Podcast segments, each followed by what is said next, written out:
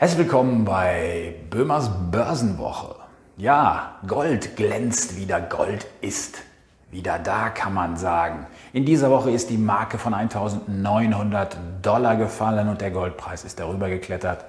Hat das Niveau nicht ganz halten können, aber ausgehend von diesem Tief Ende März bei 1680 Dollar hat sich doch ein stabiler Aufwärtstrend wirklich festgesetzt. Und wir sehen schon die Stabilität beim Gold auf der einen Seite und eben die massiven Schwankungen bei den Kryptowährungen, die sich auch in dieser Woche fortgesetzt haben. Aber ich will beim Gold bleiben in dieser Woche, denn das ist nun mal wirklich ein ganz besonderes Investment. Und die 1900 Dollar, das ist schon eine wichtige Marke gewesen, insbesondere wenn man jetzt schaut, wie sich das Ganze auf Sicht dieses Jahres entwickelt hat. Denn viele Rohstoffe sind wirklich massiv gestiegen.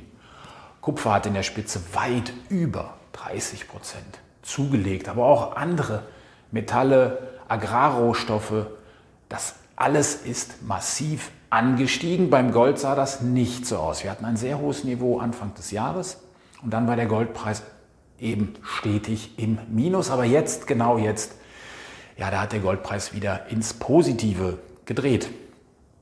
Und die nächsten Zielmarken sind im Bereich um 1950 Dollar. Und dann natürlich etwas weiter gesehen das Rekordhoch von über 2050 Dollar bei der Feinunze. Das ist weiterhin möglich. Und warum?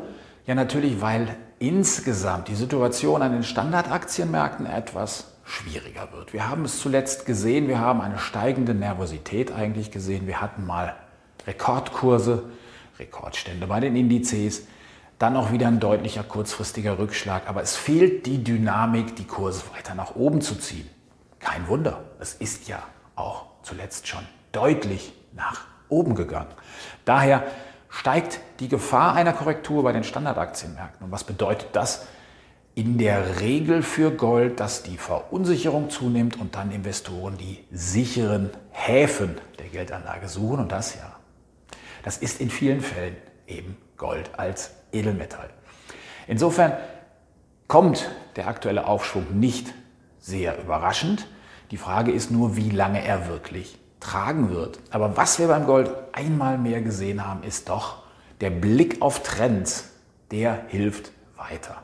Gold hat im Bereich um 1850 Dollar erst vor wenigen Tagen die wichtige 200-Tage-Linie überschritten. 200-Tage-Linie bedeutet der durchschnittliche Kurs der vergangenen 200 Tage. Das ist schon eine klare Trendlinie. Grundsätzlich gilt, notiert etwas darunter und auch deutlich darunter, dann ist es ein Abwärtstrend, notiert etwas darüber und vor allen Dingen auch deutlich darüber, dann ist es schon ein starker Aufwärtstrend.